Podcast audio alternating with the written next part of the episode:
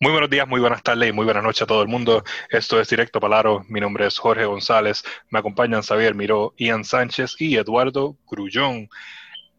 Esto, mi gente, ha sido unas últimas 24 horas bien raras. Porque todo el mundo estaba bajo la impresión de que primero que los Lakers iban a hacer un sweep, después de que Miami podía llegarle, y después el cuento de Cinderella se acabó. Los Miami Heat perdieron en seis. Los Lakers ganaron su decimoséptimo campeonato. LeBron ganó su cuarto. Davis ganó su primero. Esto realmente ha sido una temporada muy impredecible porque aquí los cuatro nosotros no pegamos ni una. Porque si miramos nuestras predicciones del principio, ninguno mm. pegó nada. Ey, yo pegué que los Lakers ganaban. Yo pegué ah, bueno, es verdad. Sí, y Eduardo, yo creo que. No, Eduardo dijo Clippers. Fue, ah. Eduardo dijo Clippers. sí, yo, yo, yo, acepto que dije Clippers. Yo acepto que yo dije Clippers. Sí, no, yo, yo, yo primero puse a ganar a, Clippers. Este, eh, y mira, no, este, en el momento en el que yo estaba haciendo mi bracket, yo dije, wow, debo irme con mi corazón, poner a los Lakers, o debo irme, tú sabes, con, con mi cerebro, con lo que es lógico, e irme lo que era lógico. Bueno, e, e, ese, es lo que yo estaba pensando al momento. Para mí era momento lógico que ganaran los Clippers. Primero, tremendo pero, equipo, tremenda temporada, pero surgió lo que se supone que pasara. Ellos no tenían tiempo jugando juntos, no iban a encajar. Eh, exacto. Aquí, de este, eh, eso yo quería llegar. Vamos a hablar un momentito de los Clippers. Los Clippers entraron esta temporada con un hype que ellos mismos crearon. Y fueron los mismos jugadores que crearon ese hype y el, el presidente que crearon este hype cuando en realidad solamente dos de sus jugadores eran las verdaderas estrellas y los demás eran role players. Similar a lo que pasó con Lakers, pero, tú sabes, los Lakers tenían super estrellas, no Kawhi y PG, que se murió en, los playoffs. Tenían dos top five, o sea. Playoff P. Pero espérate, eh, Pandemic eh, ¿qué tú, qué tú, qué tú piensas? ¿Qué tú piensas que, y esto es una una teoría que yo tengo eh, y, que creo que, estoy cerca de la verdad. Eh, ¿Qué piensas que fue el lema de los Clippers? Aparte de que no jugaron mucho juntos porque Kawhi Leonard estuvo más en vacaciones que jugando. Es que para mí el eh, problema, para mí el problema es ¿qué que... Tú piensas, ¿qué, tú fue, ¿Qué tú piensas que fue? Ajá. Para mí el problema es que, una, tienen que abandonar lo de este load management. Eso o lo tienen que reducir o lo tienen que abandonar. Y dos, Paul George no es un segundo hombre. Paul George es un tercer hombre at best. Él no es el segundo mejor e-, jugador de ningún equipo en estos momentos. Ya, ya. Hash, diablo, se le está tirando, le tiró, le tiró con todo. ¿Qué fue? Es la verdad. ¿Sabes? Para mí, Paul George no es el mejor, no es el segundo mejor jugador. Y también Kawhi Leonard no, no hizo lo que tenía que hacer en el séptimo. Tú sabes, en la segunda, un combined 11 puntos entre los dos. Por favor. Eso no, es lo que tú le. O sea, Clippers empeñó su futuro por estas dos personas que el año que viene se van a ir. Tienen hasta el 2025, creo que es por ahí.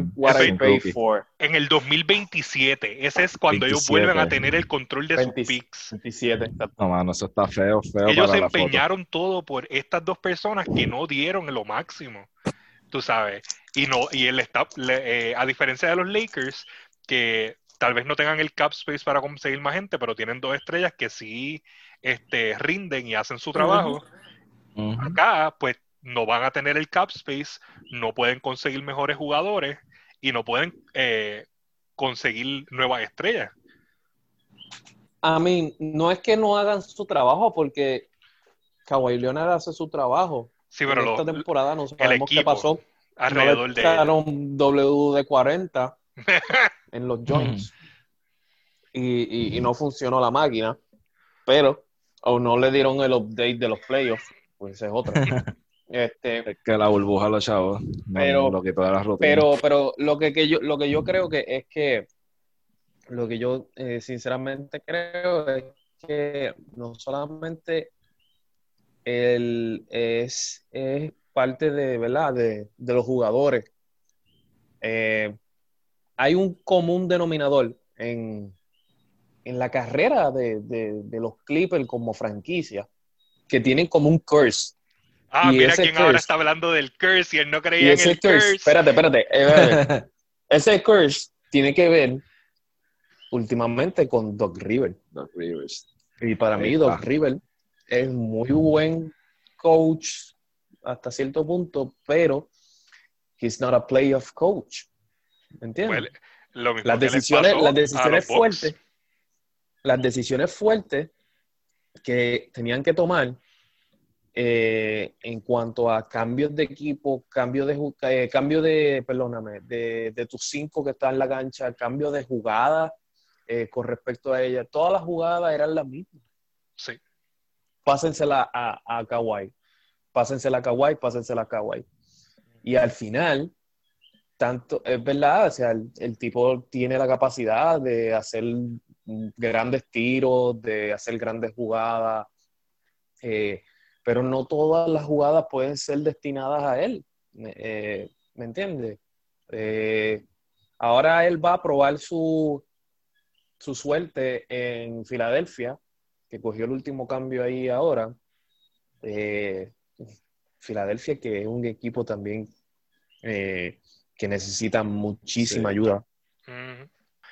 Va- vamos a ir primero. La primera parte de esta serie fueron los dos wins de los Lakers, este, donde trágicamente, pues Miami perdió dos de sus starters. Y aunque no lo hayan perdido, el primer juego lo dominó por completo Lakers desde un principio. Pero este Dragic este, se sale con un- una, una lesión en el pie y Bam se lastima el cuello. Y en el segundo eh, están sin ambas estrellas. Y esas dos se las lleva Lakers. ¿Qué ustedes vieron en esa dinámica que Miami se veía totalmente perdido? Eh, pues mira, es como tú dices, estaban perdidos porque llevan todos los playoffs jugando con el equipo entero y de momento llega este juego y es un blow ya Dragic y encima tienes a Bam lesionado, o sea, tus dos prácticamente estrellas después de Jimmy. Fue un tiempo de ajuste hasta el tercer juego realmente, que ellos tuvieron que eh, entrar a la cancha, ok, ¿qui- ¿quiénes somos ahora? ¿Quién va a step up? Un juego fue Duncan Robinson, un juego fue Tyler Hero, o sea. Y no es que Tyler Hero jugó tan bien tampoco, porque tiró, tiró hasta, la, hasta los peñones, pero, o sea, he step up, either way. Sí, a eso es algo que quería tocar porque este Tyler Hero a sus 20 años al fin lo hemos visto en esta serie, o por lo menos en el sexto juego, jugar como un chamaquito de 20 años. Él no sabía qué hacer con la bola, lo estaban galdeando súper bien, no sabía cómo salirse, y por, lo- por fin lo vimos ser humano. Y en esta serie, a diferencia de todo lo que pasó en los playoffs de lo- del este, él nunca él no había sido, él no lo habíamos visto tan, por decirlo así, débil ante la, Exacto. la oposición. Tan rookie, tan rookie. Sí. Ujú. Vamos, pues, estaba contra un equipo veterano. Estábamos contra los Lakers, contra el que se supone que hubiese sido el Defensive Player of the Year, que si no me equivoco le dio como una combinada de 10 tapones a Tyler Hero nada más en toda la serie. Chacho, nada, pero Jorge, tú y yo estuvimos hablando los otros días. Este, estos son buenas señales para el futuro. Mira, Ahora, o sea, un muchachito ahora digo yo de 20 años, fue el primer, Ujú. o sea, el jugador más joven en empezar un juego en unas finales. Lo, Exacto. lo vimos en la serie de, de Boston y, en- y la serie de Milwaukee, lo que hizo el muchachito. Vamos, pues, estaba en las finales contra LeBron, Anthony Davis, 0-2, o sea, 0-1, abajo. El niño tiene que, mucho que, que aprender todavía y, sea, su primer año y ya llegó a las finales. O sea, ya tiene una experiencia ahí tremenda para, para, futuro. hasta un poco mismo es, es, Starstruck, lo que le llaman. Sí. Que está, jugando contra LeBron, contra Davis, gente que, que obviamente él vio desde pequeño, ¿me entiendes? No sé, se puede decir hasta eso, Starstruck. Una serie para Golmo, porque está bien un poquito una temporada que se ven dos veces. Pero él se de momento todos los días ahí en el tú a tú. Está fuerte. Y entonces, en el tercer juego, que ahí yo sé que se le rompió un poquito el corazón a Eduardo. Jimmy tuvo el mejor juego de primero, su carrera. Primero que todo, primero que todo. Perdona, yo, yo no he dicho nada ahora mismo. Este, te voy a decir algo. Eh, número uno, eh, primero con respecto a lo de que dijeron de Tailejero, eh, yo no creo tanto que fue que el chamaco, pues, eh, se, tú sabes, se asustó o algo por el estilo. Yo pienso más que, que, óyeme, no es todo el mundo que puede llevar la carga de jugar unos playoffs completos en ese nivel que estaba jugando Tyler Hero. O sea, él es un rookie, mi gente. Es un rookie. Acuérdense que son bien pocos los rookies que desempeñan su labor, a menos que sea, tú sabes, una mega estrella, que desempeñan su manera excepcional, sin tacha alguna. En algún momento se le tenía que acabar la, gasolina. Eso es lo que yo pienso. Claro, ¿no? Eh, dos, tienes muchísima razón ahí. Eh, dos, eh, pues es como dice Xavier, como ustedes están hablando, es, es un símbolo de que él puede conseguir más si, se, si sigue trabajando como él trabaja y demostrando también lo que demostró Jimmy Butler en el juego número 3, que como dicen, ah, los equipos mejoran cuando Jimmy Butler se va. Eh, no, Jimmy Butler hace a los equipos mejor. Eh, mm. por su dedicación, por su esfuerzo. Sí, es un mal hablado, sí, es mal criado, sí, tiene muchas cosas que puede seguir trabajando, pero el tipo es un fajón. Mm. Jugar cuarenta y pico de minutos. Cuarenta y siete minutos, mi hermano. ¿Entiendes? Él jugó casi el juego entero. Punto. ¿Entiendes? Entonces, ¿qué te deja saber de él? Que tiene más hambre que cualquier otra persona por ganar un campeonato.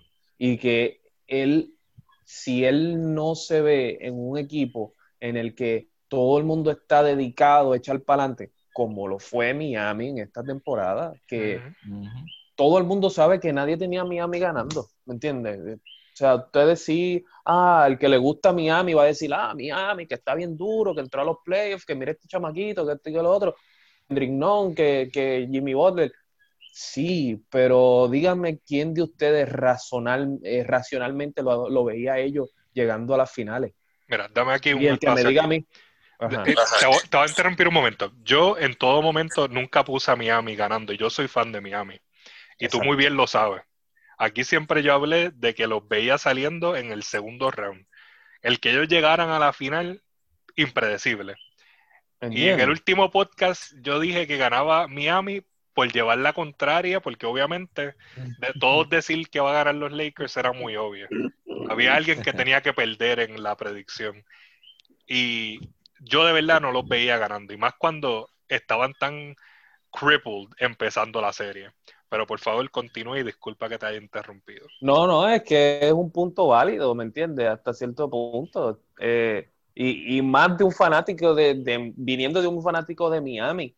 O sea, cuando tú dices desde un principio, mira, eh, Miami es mi equipo favorito, pero la verdad es este y este y este y este. Porque uno como crítico, como analítico, entiende que es muy poco probable que Miami ganara esa serie. Miami vino rompiéndole y callándole la boca a todo el mundo. este, así que, pues, ¿qué te puedo decir? Jimmy Butler demostró ser Jimmy Butler, eh, o como dicen Jimmy Buckets, este, no se, en ningún momento se vio eh, en diferencia eh, muy diferente a, LeBron James en los playoffs. En los playoffs. Estoy hablando como que, ok, eh, en los playoffs, no, no nada más. Y sinceramente, el juego 5 fue el juego más impresionante y más brutal de mi época que yo he visto en, una, en unas finales de baloncesto. Oh. a, a mí también como que me molestó un poquito, me molesté un poquito con, con Danny Green, pero pues, este, ¿qué te puedo decir? ¿Qué te puedo decir? Son jugadas que uno vive con ellas, ¿me entiendes? Eh, que concuerdo con mucha gente que digo, mira, este, es LeBron que tiene que jugar, que tirar el último tiro. Sí, es LeBron que tiene que tirar el último tiro. Yo eso estoy consciente perfectamente, pero la jugada fue diseñada para que LeBron metiera la bola en lo último, ¿me entiendes? Fue un isolation. Todo el mundo estaba en la línea de abajo. Habían dos jugadores en el lado izquierdo, dos jugadores en el lado derecho, abriéndole la cancha en toda la área de arriba a LeBron. Yo, fanático de LeBron y viendo, porque yo no soy fanático, yo, yo esto lo admito, yo no soy fanático de ningún equipo, yo soy fanático de LeBron viendo a, exactamente, viendo a, a, LeBron, yo hubiese, hubiese preferido mil veces que él hiciera el fake, el step back, tirara y si falla y la mete, si falla o la mete, pues ese es su trabajo, ¿me entiendes? Falló, falló. La metió, la metió. Pero ponte tú a pensar y piensa en esto. ¿Qué jugador ha tenido más presión y más carga que LeBron James en la NBA? ¿Qué jugador ha tenido más gente en el spotlight, ha estado más tiempo, perdóname, en el spotlight y más gente criticándolo cualquier decisión que él tome? Si tira la bola, si no tira la bola, si defiende, si pasa, si hace esto, si hace lo otro. Es un jugador que tiene 30 y, ¿cuánto? 35 años. Sí. Es un jugador que tiene 35 años y todavía está en su prime que mucha gente dice que LeBron de 35 años hoy en los Lakers y LeBron de 27 años en, los, en Miami Heat, ese matchup lo gana LeBron de hoy. O sea, no es fácil estar en la posición de él. Y él, como jugador, le hicieron la jugada para que él tirara la bola. A él, al él tener tres defenders, porque tenía tres personas guardiándolo encima, pasó la bola a Danny Green, que sinceramente, mi gente, era la jugada correcta. Que sí, que él hubiese podido hacer otra cosa, sí, pero era la jugada correcta. En ese momento, con tres tipos arriba, tú no vas a tirar la bola, porque lo más seguro es que la vas a fallar. Ah, es LeBron James. Sí, es LeBron James, no, no es un dios, es, es LeBron James no podemos ponernos a compararlo con Kobe Bryant, con Michael Jordan, porque no son lo mismo. Son estilos de juegos diferentes. Y en este caso, yo me siento con el coach de, los Lakers en el mismo banco diciendo que eso es una jugada con la que vamos a tener que vivir nuestra vida. Eso sí, lo que dañó esa jugada fue que Morris cogió el rebote y lo mandó a. Japón. Eh, eh, bueno, no hablemos Porque les quedaba tiempo para darle la bola a otra persona y tirar.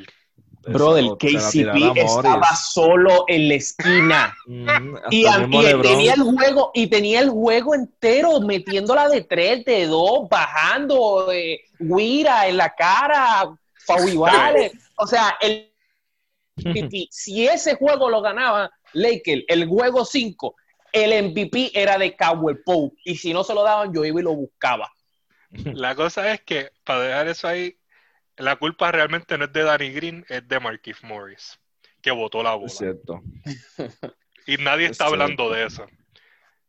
Pero eh, también Danny, Danny tenía más tiempo para sí. modarse, para pararse bien y meter ese tiro de tres solo al frente del El pase le llegó mal también, el pase de los chavos. Bueno, pero acuérdate que él, de su boca salió que él es un catch and shooter. Ese es del video. Sí. él es un catch and shooter de acuerdo a él. Ok, ya. Se le olvidó la parte de shoot. Para que le baje la presión, Eduardo. No, me, da una cosa. Y lo, que, y lo que es ese maldito Duncan Robinson, Dios mío. Yo estaba buscando que, que fue, Trevor Ariza fue que entró al, al locker room una vez con una pistola. Harinas. Eh, Gilbert Arina, exacto. Yo estaba buscando a ver si podríamos contratar a Gilbert Arina para que se metiera al bobo y le metiera un tiro en el pie. Porque, Dios mío, qué tipo más insoportable. No importa dónde estaba, ni si cuán cubierto estaba, él metía el 3. ¡Wow! Bueno, si hablamos de insoportable, hay que hablar de. ¿Cómo se llama este? Caruso. Ese hombre. Caruso es la persona más insoportable. Mi madre, que no ve baloncesto tanto, le gusta, pero no lo ve tanto el NBA, cada vez que veía a Caruso, se le cagaba en la existencia. Esa mujer no podía ver a Caruso. está haciendo su trabajo bien entonces. Pero bueno, este, eh, para contabilizar, Lakers se llevan 1-2, Miami se lleva el tercero, Lakers cuarto, Miami sorpresivamente, gracias a Green y Marquis Morris, se llevan el, el quinto. a Jimmy, Jimmy. Bueno, claro. Jimmy tuvo que ver mucho en el tercero y el quinto. Pero eh, Green y Morris le regalaron el juego en el quinto, porque ellos podían, ese, eso era de, de, los Lakers, ese juego era de los Lakers para ganarla. Pero entonces en el sexto juego, aquí este, es algo que a mí me molestó muchísimo porque ellos fue un blowout. Este, y de verdad que yo le voy a echar la culpa a Adebayo. Adebayo sí, botó tantas bolas en ese sexto juego. Increíble, mano. Él como que hizo un tape reset del el viernes a domingo. Se le olvidó cómo coger la bola. Mm. Y hizo tantas burradas. Caruso le dio block y le hizo un box out en una ocasión. Y le cogió un rebote, o sea, Caruso. Tú sabes, yo adoro a Adebayo, pero ese juego, tú sabes, yo sé que la Maya estaba allí y yo espero que le haya cogido y le haya dado pam pam, porque verdad que eso fue la cosa más asquerosa que yo he visto en mi vida. Ese fue el peor juego de Adebayo que yo he visto en mi vida. Hasta cuando se lastimó jugó mejor. Ya. La descarga con Jorge. O sea, tú lo, podías haber puesto, tú lo podías haber puesto con el cuello todo virado y jugaba mejor que lo que jugó ayer. En realidad fue una combinación de los dos, porque estamos hablando de que Tyler Hero tampoco que, que, no, que no jugó como estaba jugando en, los playoffs. Eh, claro, pero Tyler Hero es un nene. Me encantó, me encantó, me encantó, me encantó Tyler Hero como que his mean face. Sí, eh, sí no, eso, eso, eso, es de por vida. Que el, el juego 3 fue. Y yo como que... Entry, loco. ¿Qué tú? que le bajes. Pero Jorge, eso tiene también que ver con Davis, porque Davis ayer estaba all over the place. No, no. O sea, este, jugó bien. Lakers ayer jugó ofensivo y defensivamente perfecto. Que es lo que yo quería decir también, como que, que, que eh, eh, Caldwell Pope jugó como nunca ha jugado en la temporada ni en su vida. Este Caruso jugó también bien hasta el mismo Kuzma, que, lo odio, este, defendió lo más que pudo, ¿me entiendes? Eh, Al fin del día, Kuzma se llevó el anillo, pero Tyler se llevó la novia de Kuzma. Sí, ahí está. ¿Ustedes saben qué? Una de las cosas que más me impresionó del juego 6 fue Rondo, man. Yo que soy un medio hater de Rondo. pues, tuve que dársela. tremenda cosa en ese juego. Sí, no, tuve que dársela. Vino de la, vino de la banca y metió 11 puntos como en 3 minutos. triple. Que Rondo no mete triple. dame a Rondo. Dame a Rondo. Rondo no mete triple y, y todo, todo ahí era. Dámelo. Toman la carota. La confiado. Exacto, confiado y galdeado y tú, wow, este es Rondo. Playoff P. Pero entonces. yo este, tengo una pregunta. Dale. Ah. yo tengo una pregunta. Y esto fue algo que, vi en Twitter de un muchacho que puso algo sobre Duncan Robinson.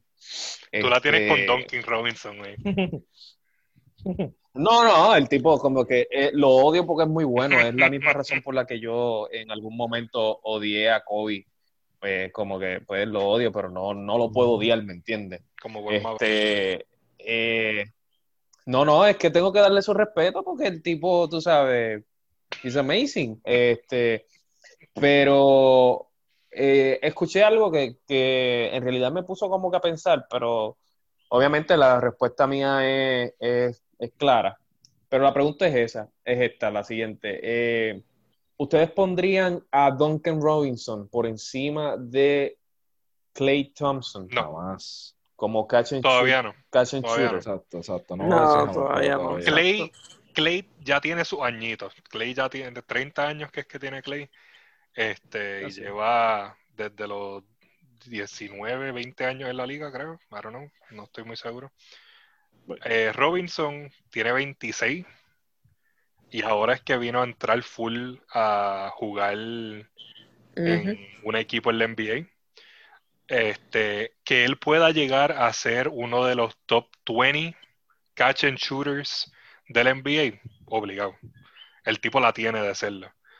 Y puede que si se esfuerza puede ser top 10, pero el hombre le falta un poco, este, él tiene que perderle el miedo a tirar. Él tiene que aprender de Tyler Hero a tirar. Simplemente coger y tirar. Porque hay veces que tú lo ves y está asustadito y sigue corriendo con la bola y la pasa. Um, y si tú de verdad eres un catch and shooter, tú tiras, como dicen, eh, como dice Ian, hasta el peñón. o sea, um, y ahora en estos momentos, si él no aprende a soltar el miedo y tirar, aunque falle, él no va a, poder apoderarse de ningún título de mejor catch and shooter, pero no es mejor que Clay Thompson en lo absoluto. No, yo vi ese post en Twitter y yo como que lo primero que pensé fue, diablo, que está fumando este tipo, está loco. Este, eh, pero en realidad trajo eh, puntos que eh, hacen lógica, porque es cierto, pero no, no es para ponerlo como el mejor, ¿me entiendes? No. Este, Clay Thompson, en su three-point attempt, eh, tiene 8.3, en three-point made tiene 3.5 y el three-point percent, su career high, es 43.9. Eh, y entonces en el caso de Duncan Robinson es 8.4 3.7 en triple y 44.8 en el por ciento en su career high que fue pues ahora. Este, que no solamente eso, que él, eh, le rompió el récord de catch and shooting efficiency, eh, el rating, eh, de con 46.2 a Clay Thompson, que es, es, el que tenía entonces el catch and shooting efficiency más más alto de la temporada del 2017-2018, que fue 44.4. Pero eh, discutible el hecho de que pues eh, Duncan Robinson eh, no es mejor que Clay Thompson. Clay Thompson es un veterano probado, es un tipo que... Pues claro. Pero pues quería saber su, su input sobre eso. Obviamente casi bastante... Cuando Duncan Robinson, cuando Duncan Robinson meta ¿cuántos fueron? 50, 40 puntos, haciendo cuatro dribbles nada más, que me llamen. Mira, Duncan Robinson, si no me equivoco, dejó de ser two-way player recientemente. O sea, el año pasado él era un two-way player para mí, para, no, no era ni para Miami, era un two-way player. Eh, es, creo que era Michigan, pero anyways, era two-way player y ahora es que le vienen a dar un contrato realmente. So, este es su primer año como tal, segundo año como tal. Um, sí, está poniendo números increíbles en comparación con este, alguien como Clay. Pero háblame de esto tres, cuatro años down the line en su carrera, cuando ya el tipo se desarrolla. haciendo la misma cosa. Porque es, tal vez esta fue una temporada de ensueño para él. Um, pero él también tiene que bregar mucho con su defensa, eh, que deja mucho de que, de que desear. Ahora mismo él es un shooter. O sea, Miami juega 5 en la ofensiva y 4 en la defensiva. Tú sabes, ellos están en una desventaja. Sí, tiene un tremendo hoyo, que fue lo que este, abusó mucho LeBron en esta serie. con los Porque él le ponían a, sobre todo cuando le cambiaron a Tyler si, si ponían a Tyler Herro o ponían a, a Robinson, LeBron obligado que iba a meter. O sea, eso indiscutiblemente. Pero entonces, este, quiero que me hablen ahora del futuro de estos dos equipos. Obviamente, Lakers está buscando otra dinastía, mientras que Miami no va a hacer un hard reset, pero ¿cuál es el futuro? ¿Qué ustedes ven en, la próxima temporada? bueno, o sea, en cuestión de los Lakers, es un equipo obviamente que va en decadencia. LeBron entra en su año 37 o 36 años. Entonces tiene a, Davis que está en su prime, ¿verdad? Pero no puede solo. Y tiene un montón de role players que obviamente me imagino que te quedas con Caruso, Kuzma, que todos están bajo contrato de rookie. Pero, ¿qué más puedes traer? Morris te va a firmar otra vez por lo mínimo. No creo. Rondo tampoco. O sea, puede ser, ¿verdad? Pero son gente que obviamente después de este playoff run, mucha gente, equipos como los Blazers que necesitan role players equipos así que necesiten gente de la banca, pues obviamente va a buscar esos veteranos que maybe le ofrezcan dos, milloncitos más o algo y terminen yéndose por esos otros equipos. Y pues Miami eh, es un equipo que lo veo otra vez en finales y me atrevo a decir que si Dragic y Adebayo estuvieran sanos, esta, esta serie hubiera sido de ellos, si hubieran estado sanos todos. Puede ser, ¿no? No, no digo que es de ellos, porque yo como quiera tengo a los Lakers ganando, pero obviamente la veía más cerrada y si se llevaron dos juegos con esos dos tipos lesionados, que ganen la serie no es nada. So, veo, los veo llegando a la final otra vez y como son ellos así de, como me acuerdan a los Memphis, gritan grind, eh, o sea, que juegan bien fuerte, pues en verdad los veo llegando otra vez a final en algún momento. Este, oh. ¿Y ustedes creen que podrían recoger alguna estrellita ahora? Porque para mí, Miami, aunque los Lakers ganaron esta serie, Miami ahora luce mejor y más este como un destination para cualquier estrella um, que esté en busca de un nuevo hogar. Obviamente los Lakers tienen su cap que les va a afectar mucho porque ahora tienen que filmar a Davis, que les va a comer el tremendo espacio de ese cap room que ellos tienen. Porque él va a querer sus cinco añitos bien pagos. Este, ¿ustedes creen que tal vez pueda recoger Miami una estrella? Bueno, este eh, Miami puede si crea espacio sacando varios eh, Y Gudala. Varios jugadores, eh, varios jugadores. Fíjate, Igudala es una clave, eh, una pieza clave. Pero el contrato no lo vale. El contrato no lo vale, mi hermano. Ah, bueno, bueno, si no hubiese sido por muchos juegos, LeBron hubiese hecho lo que le da lo que le daba su gana. Pero él está cobrando 30 millones de dólares. bueno, no, no, no, no sé si él, si él este, estaría dispuesto a coger un pay cut, pues esos son temas que tienen que hablar, definitivamente. Porque, pero yo creo que Iguodala es una pieza clave en cualquier equipo, sobre todo cuando tú estás viendo con LeBron. En la gran mayoría de las veces que LeBron ha jugado con Iguodala, el que lo ha parado ha sido él. Este, ahora bien, es muy difícil parar a LeBron, aunque tú puedes buscar otro jugador. Ahora bien, ¿qué te puedo decir de los Lakers en específico? Eh, ella tiene la oportunidad ahora mismo de, de, mucho cap space sacando mucha surrapa eh, del equipo, como le decimos nosotros. Eh, ahora mismo yo creo que se le van. Eh, te digo. Es que salen este, free agents, Anthony Davis, eh, Cowell Pope, Bradley, McGee, Howard, Morris, Rondo, J.R. Smith, Dion, eh, Dion, Waiters y Jared Dudley. Eh, ahí hay muchos jugadores que no compusieron nada, que se pueden ir. Este, yo pues me quedaría con los jugadores que pues aportaron, dígase Davis, eh, Cowell Pope, Rondo, eh, obviamente el mismo Howard, ¿me entiendes? Jugadores que aportaron y que estarían dispuestos a formar eso mismo, lo que necesita eh, LA ahora mismo, una dinastía, ganar dos series corridas, tres series corridas, eh, eh, dos o tres campeonatos corridos, y entonces pues... Te voy a añadir un poquito de información ahí. Te voy a añadir un poquito de información aquí. Anthony Davis tiene un player option en su contrato que él puede decidir no tomarlo y strong arm a los Lakers a que le den un mejor contrato. Este, Danny Green, Contavious Pope, eh, Bradley, McGee, Cook, Caruso, Rondo, están, ah, y Kuzma, están locked in por otro año más. Y entonces se les va a empezar a ir Marquise Morris, Jared Dudley, Dwight Howard y Dion Waiters y J.R. Smith.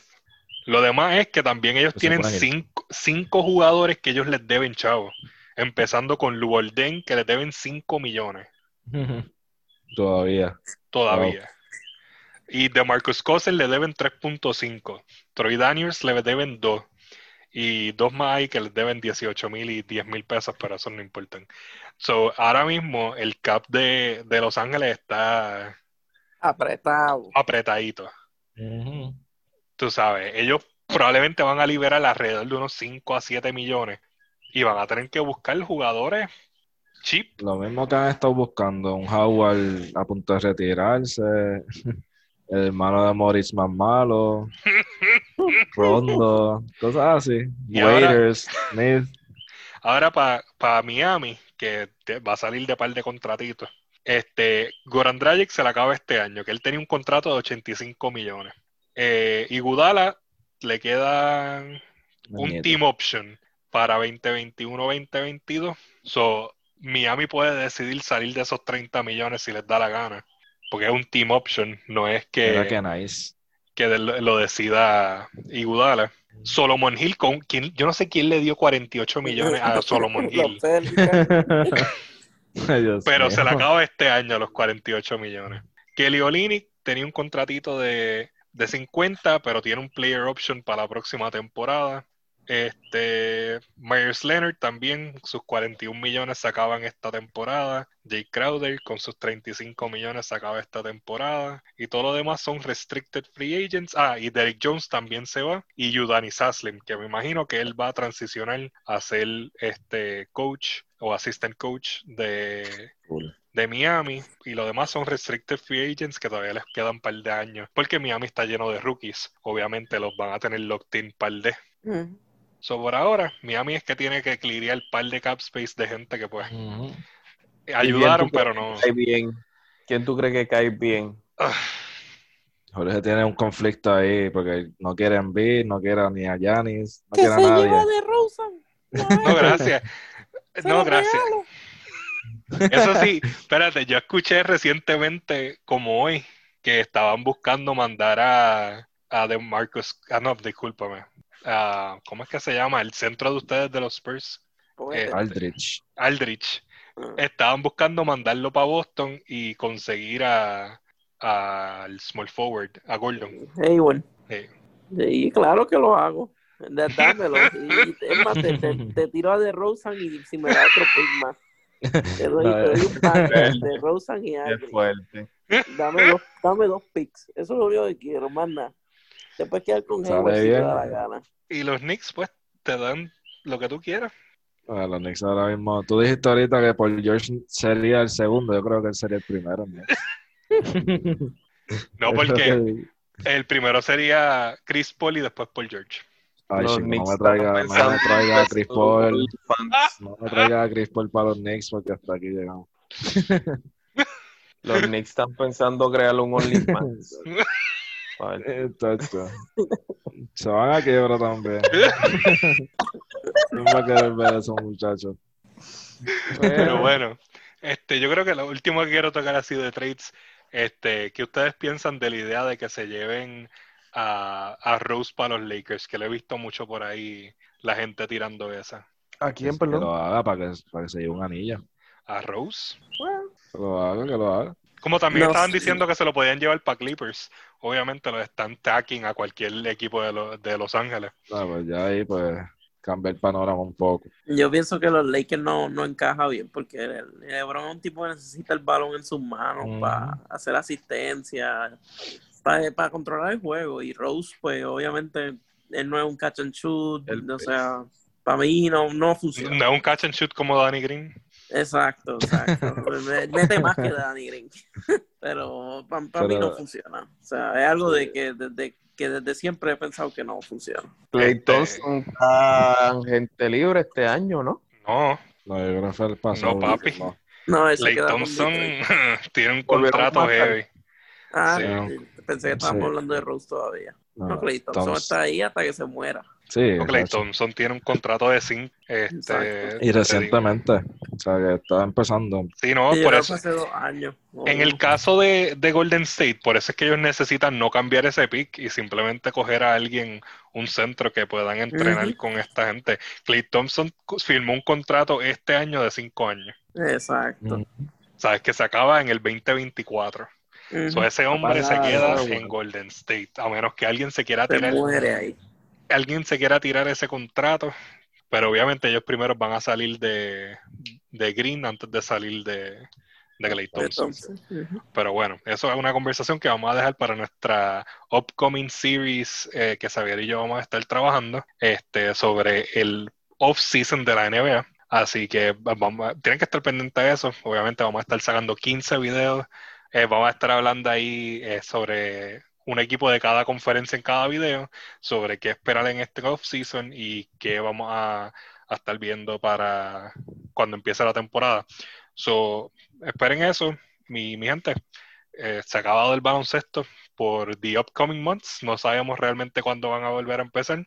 Este, próximamente empieza así la burbuja del BSN. So estaremos hablando de los equipos que pueden competir con Charlotte a un nivel muy competitivo. so, este, muchas gracias por acompañarnos. Esto ha sido Jorge González, Xavier Miró, Ian Sánchez y Eduardo Grullón en directo para Aro. Cuídense, mi gente.